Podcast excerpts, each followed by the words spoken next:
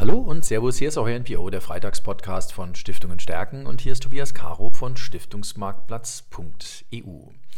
Ja, auf den heutigen Freitagspodcast habe ich mich ganz besonders gefreut, denn es wird der Freitagspodcast sein, der am dritten Tag des diesjährigen Stiftungstags ausgestrahlt wird. Der Stiftungstag ist dieses Jahr in Leipzig und der Freitag, also der dritte Tag des Stiftungstags, ist so ein bisschen der Tag der Leipziger Stiftungen. Stiftungen live erleben, das ist so ein bisschen das Motto des Tages. Also Leipziger Stiftungen sperren ihre Türen auf.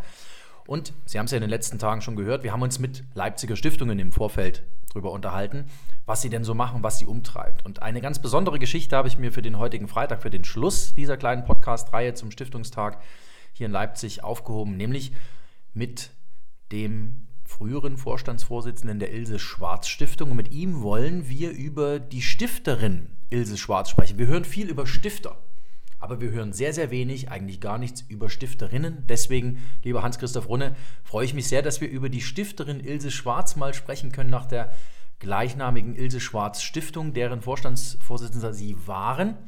Die Stiftung gibt es seit neun Jahren. Ja, und erzählen Sie uns ein bisschen was über die Stiftung. Ähm, was macht sie? Ähm, herzlich willkommen im Freitagspodcast, lieber Herr Runne.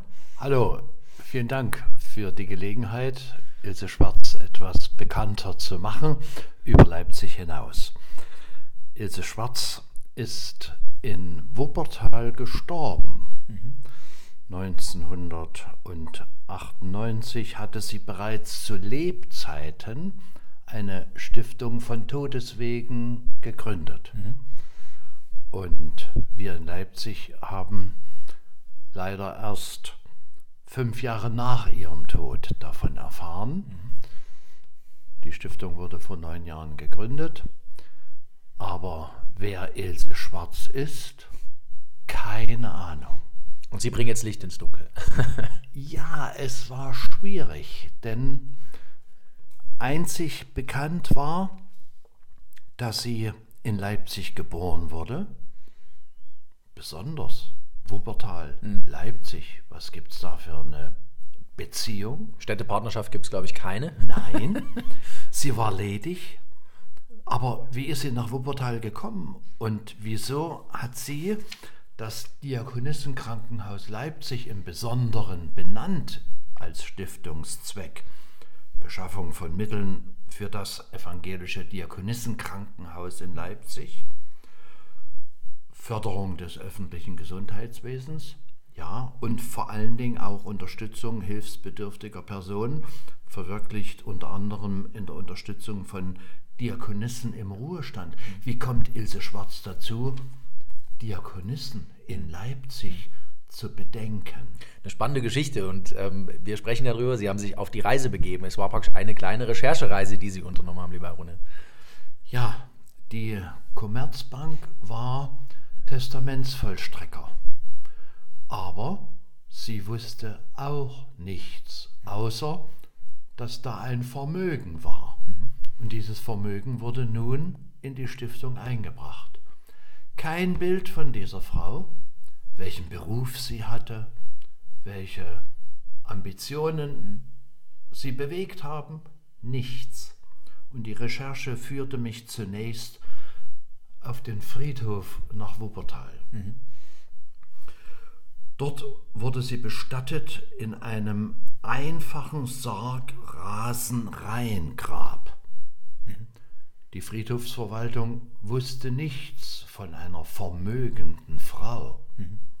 Sie war ledig, hatte keine Kinder, ist als Einzelperson gestorben und begraben worden, begleitet durch ein einziges Ehepaar.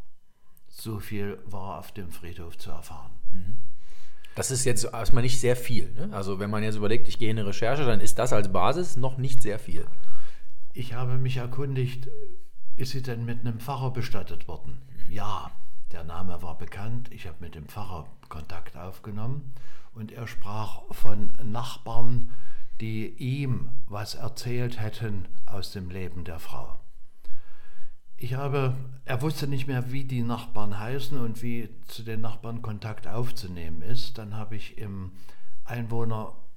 Einwohnerverzeichnis und Telefonverzeichnis von Wuppertal nachgeschlagen.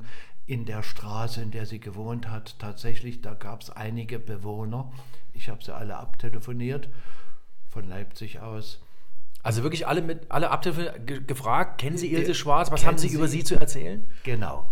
Und ich bin dann tatsächlich auf das Ehepaar gestoßen und habe mich mit ihnen zunächst mal unterhalten können. Und was sie zu erzählen wussten, war auch nicht viel. Außer, dass sie eine adrett gekleidete Frau war, bis zuletzt unternehmungslustig, viel gereist sei, aber unnahbar. Sie hat niemanden in die Wohnung gelassen und hatte auch mit niemandem weiter Kontakt, obwohl sie viele Jahre Tür an Tür gewohnt haben. Welchen Beruf sie hatte, wo sie gearbeitet hat, keine Ahnung. Daraufhin habe ich dann gesagt, guck mal doch mal ins Einwohnerverzeichnis von Leipzig. Sie ist also in Leipzig geboren, 1921. Und tatsächlich konnte ich ermitteln, wo sie geboren wurde, nämlich im Universitäts, in der Universitätsfrauenklinik. Und dann war im Staatsarchiv Leipzig unter dem Namen Schwarz, da sie ja ledig war, verzeichnet eine Siegellackfabrik Schwarz und Co. Okay.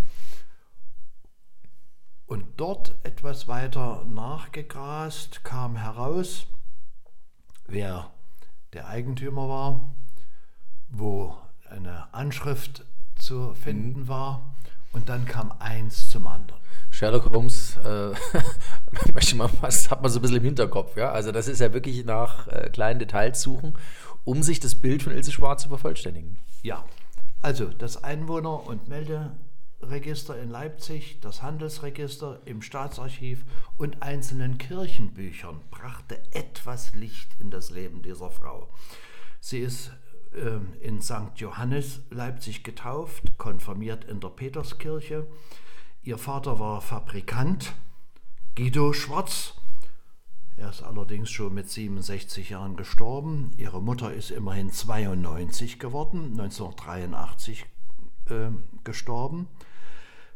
Und es ist herausgekommen, dass sie 1945, 46 nach Wuppertal, nein, in die Bundesrepublik, nein, Gab es ja noch gar nicht. eben, also nach Westdeutschland verzogen sei. okay.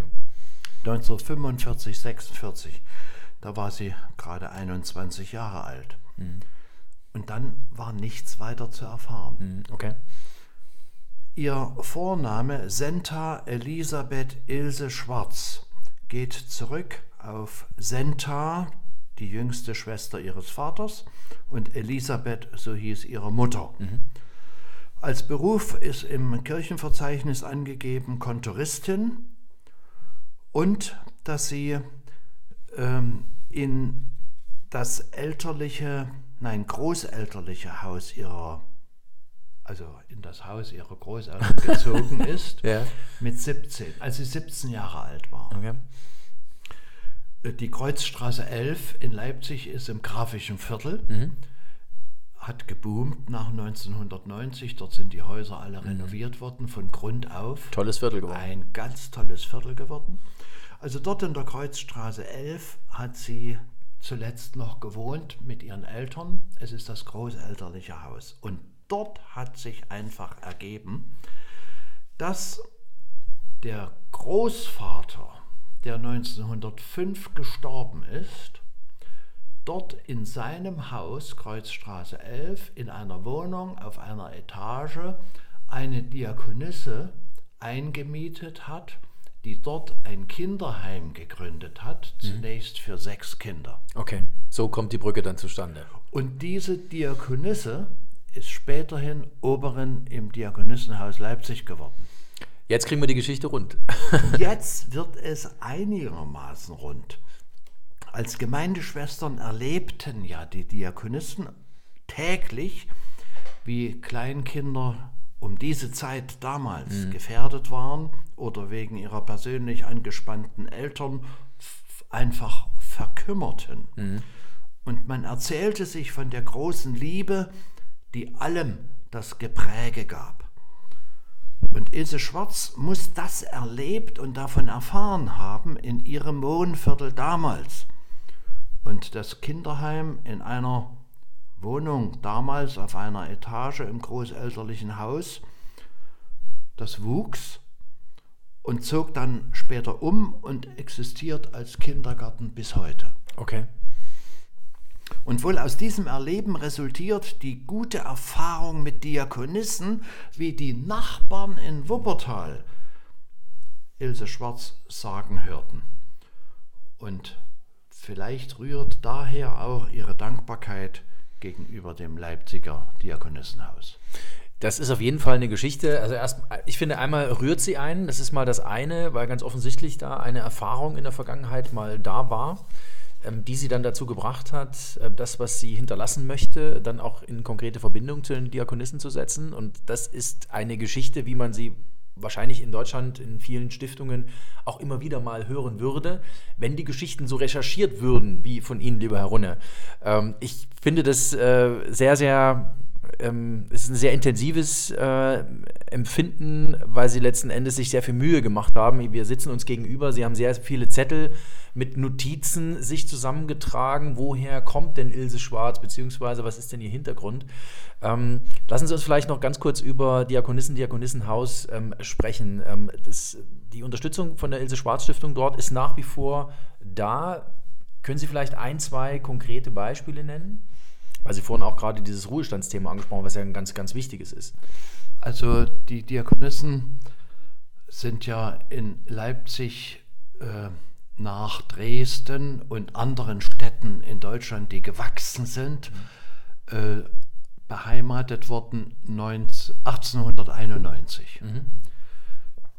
Die Not in Leipzig wuchs so heran. Leipzig war damals mit nahezu 590.000 Einwohnern die viertgrößte Stadt in Deutschland. Mhm. Und Hat man gar das, nicht so auf dem Schirm, ja? Nee, und das soziale Elend, wo Licht ist, mhm, da gibt es eben auch Schatten.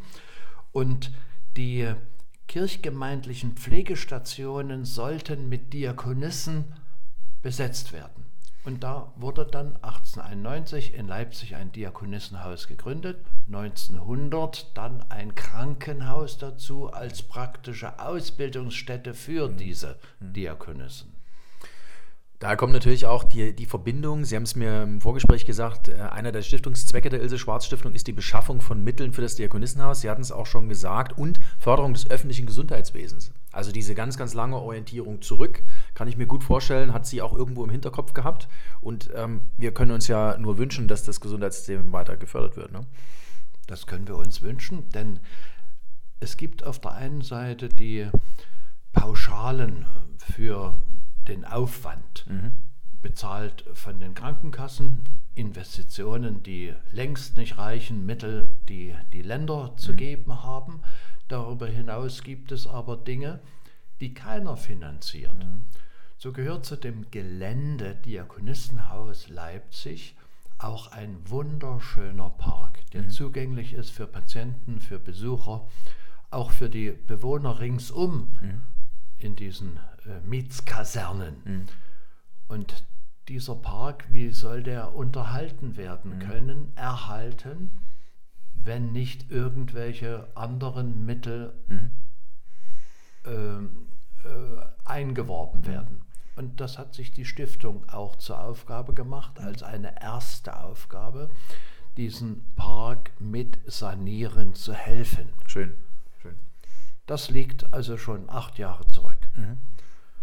Äh, weiterhin haben wir zugesehen, dass zum Beispiel die äh, Übertragungsanlage mit Ton und Bild sowohl aus der Kapelle wie auch aus dem Andachtsraum des Krankenhauses mhm. ans Patientenbett kommt. Mhm.